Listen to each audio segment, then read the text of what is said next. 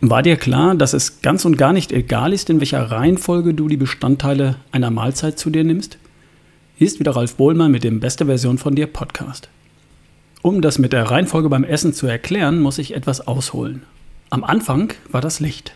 Nein, Spaß. Soweit nun auch wieder nicht. Was du willst, ist ein langes, erfülltes Leben in Gesundheit, richtig? Was könnte dich daran hindern? Das Gegenteil von Gesundheit, Krankheit und Siechtum. Was käme als Ursache dafür in Frage? Ein Unfall, eine Infektion, eine Vergiftung? Kann passieren. Und für solche Fälle gibt es hier bei uns und heutzutage eine sehr leistungsfähige Medizin.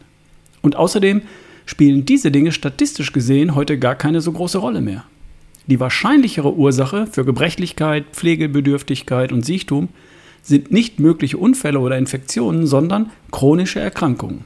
Die wichtigsten davon sind erstens Herzerkrankungen, Bluthochdruck, Arteriosklerose. Zweitens Typ-2-Diabetes und die damit zusammenhängenden Stoffwechselstörungen. Drittens neurodegenerative Erkrankungen, sprich Demenz. Und viertens Krebs. Peter Attia nennt diese vier in seinem Buch Outlive The Four Horsemen of Chronic Diseases, weil diese vier Krankheitsfelder tatsächlich die meisten von uns irgendwann töten und oft schon Jahrzehnte vorher einschränken, behindern und belasten verantwortlich sind für millionenfaches Leid. Also das Gegenteil von einem langen, schönen Leben in Gesundheit. Und woher kommt das alles? Die wohl wichtigste Ursache für all das beginnt mit einem Anstieg des Blutzuckerspiegels nach einer Mahlzeit. Darauf produziert der Körper ein bestimmtes Hormon, Insulin. Das Insulin schafft den Blutzucker in die Muskeln, damit er dort verbrannt werden möge. Wird er dort verbrannt, ist erstmal alles gut. Wird er dort nicht verbrannt, dann wird er umgewandelt zu Fett und abgespeichert am mittleren Ring für schlechte Tage. Dieses Umwandeln zu Fett passiert in der Leber. Die wächst im Rahmen ihrer Möglichkeiten an ihren Aufgaben. Was sie an Fett aber nicht los wird, weder in den Muskeln noch in den Pölsterchen, das bleibt in der Leber. Und so wird aus einer gesunden Leber eine nicht-alkoholische Fettleber. Wenn ständig mehr Blutzucker wegreguliert als verbrannt wird, dann hat irgendwann auch die Bauchspeicheldrüse die Faxendicke die ja schließlich die ganze Zeit das Insulin produzieren muss. Irgendwann ist sie erschöpft. Und die Zellen, die ständig mit Insulin beschossen werden, machen auch irgendwann die Schotten dicht und werden dann insulinresistent. Das nennt man dann Diabetes Typ 2. Früher nannte man das Alterszucker und heute haben das schon Kinder. Dass dabei sehr häufig, allerdings nicht immer, auch eine Menge Körperfett entsteht, versteht sich von selbst. Die ständige Verbrennung von Zucker zur Energie hinterlässt noch weitere Spuren. Der damit einhergehende oxidative Stress greift die Blutgefäße an.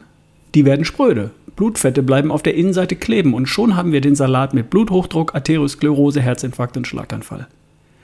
Die beiden genannten Dinge, Typ 2 Diabetes mit all seinen Folgen und kardiovaskuläre Erkrankungen mit all ihren Folgen, sind wiederum, neben dem Rauchen, die größten Risikofaktoren für Krebserkrankungen. Und die Stoffwechselstörungen, die mit dem Komplex rund um Insulinresistenz und Diabetes Typ 2 einhergehen, gelten heute als die Hauptursache für neurodegenerative Erkrankungen, sprich Demenz. Und das ganze unschöne Gedöns fängt ganz klein und harmlos an mit einem steilen Anstieg des Blutzuckerspiegels und der Reaktion des Körpers darauf mit Insulin. Nur damit wir uns richtig verstehen, nicht jeder Anstieg des Blutzuckerspiegels ist böse, natürlich nicht. Bei jeder Mahlzeit steigt der Blutzuckerspiegel an und der Körper reagiert mit hoffentlich etwas Insulin. Es macht aber einen Unterschied, ob ich ein Glas Cola trinke oder ein Glas Wasser, ob ich ein Stück Kuchen esse oder ein Putenbrustfilet, einen Teller Nudel esse oder einen Salat mit reichlich Feta-Käse. Und es dauert Jahrzehnte, bis wir es merken, dass da etwas zu oft über das auf Dauer gesunde Limit hinausgeschossen ist bis die Blutgefäße geschädigt sind und sich Blutfeste angepappt haben, bis die Bauchspeicheldrüse langsam erschöpft und die Zellen resistent werden, bis viele Kilos überflüssiges Körperfett angesammelt sind, bis schleichende Entzündungen weitere Schäden verursachen und Krebs entsteht und das Gehirn Schaden nimmt. Bis wir es merken, ist der Schaden bereits angerichtet und das Leiden beginnt schon. Die Power ist schon weg, die Performance schon eingeschränkt. Die ersten Zipperlein sind schon da und der Weg zurück ist unglaublich mühsam, falls es überhaupt einen Weg zurück gibt. Also, Wann solltest du damit anfangen, Blutzuckerspitzen zu vermeiden? Jetzt. Ab sofort. Und wie geht das? Indem du bei jeder Mahlzeit ein paar Dinge beachtest.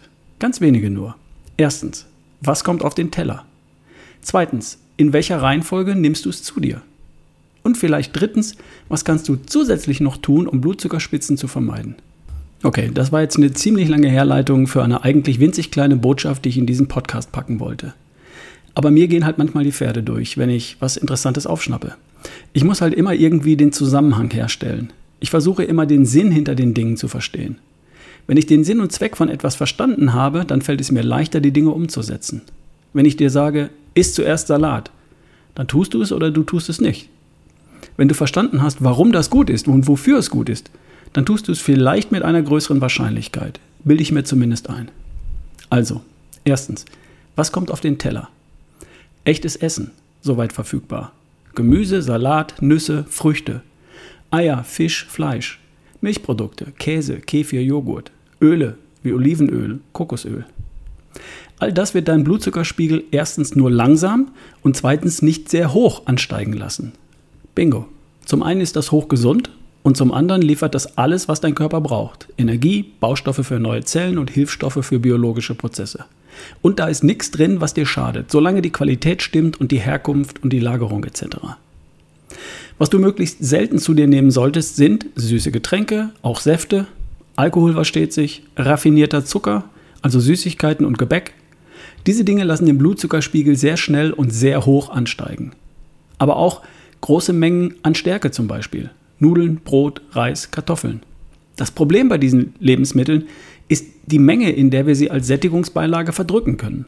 200 Gramm Nudeln, 200 Gramm Kartoffeln, 200 Gramm Brot kann man in einer Mahlzeit verputzen. 200 Gramm Nudeln enthalten aber 50 Gramm Kohlenhydrate in Form von Glucose, also Traubenzucker. Wenn du dir jetzt klar machst, dass du insgesamt in deinem gesamten Blut etwa 5 Gramm Glucose als Blutzucker hast, wenn du gesund bist, dann ist das ein Riesenhaufen Glucose, den dein Körper wegregulieren muss. Mit Insulin. Ein paar Gramm mehr Glucose im Blut bedeuten für dich bereits Diabetes. Also, so oft wie möglich echtes Essen. Gemüse, Salat, Nüsse, Früchte, Öle, Milchprodukte, Eier, Fleisch, Fisch von hoher Qualität und dein Körper kommt ein Leben lang hervorragend damit klar. Zweitens, in welcher Reihenfolge nimmst du das zu dir? Ich stelle mir ein schönes Abendessen mit Freunden vor. Oder einen Abend im Restaurant, im Urlaub, auf einer Feier. Oder ein Abendessen daheim, wenn Nicole was gezaubert hat. Die Regel lautet, zuerst Gemüse oder Salat, sehr gern mit etwas Essig. Dann die Proteinquelle, Eier, Fleisch, Fisch. Dann die Carbs, falls nötig. Bisschen Brot, etwas Reis, ein paar Nüdelchen. Falls es ein Dessert sein muss, natürlich zum Schluss. Veggies, Proteins, Carbs. So lautet die Regel.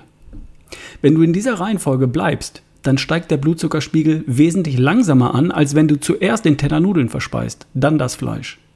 Durch das Gemüse oder den Salat vorweg kommt die Verdauung langsam in Trab. Bis jetzt gibt es nur sehr wenig Insulin. Dann die Proteinquelle.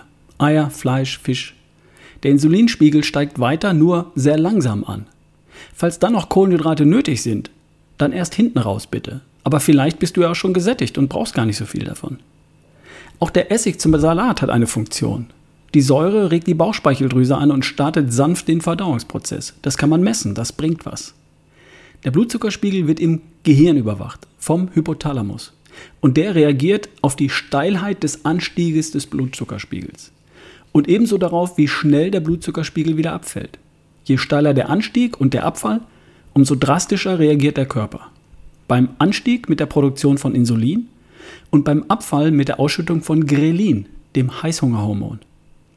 Was du willst, ist ein möglichst sanfter und flacher Anstieg des Blutzuckerspiegels, auf den dann ein möglichst sanfter und flacher Abfall des Blutzuckerspiegels folgt, Stunden später. Dann wirst du dich nach der Mahlzeit weniger voll fühlen und Stunden später dann keinen Heißhunger haben, sondern maximal Appetit verspüren.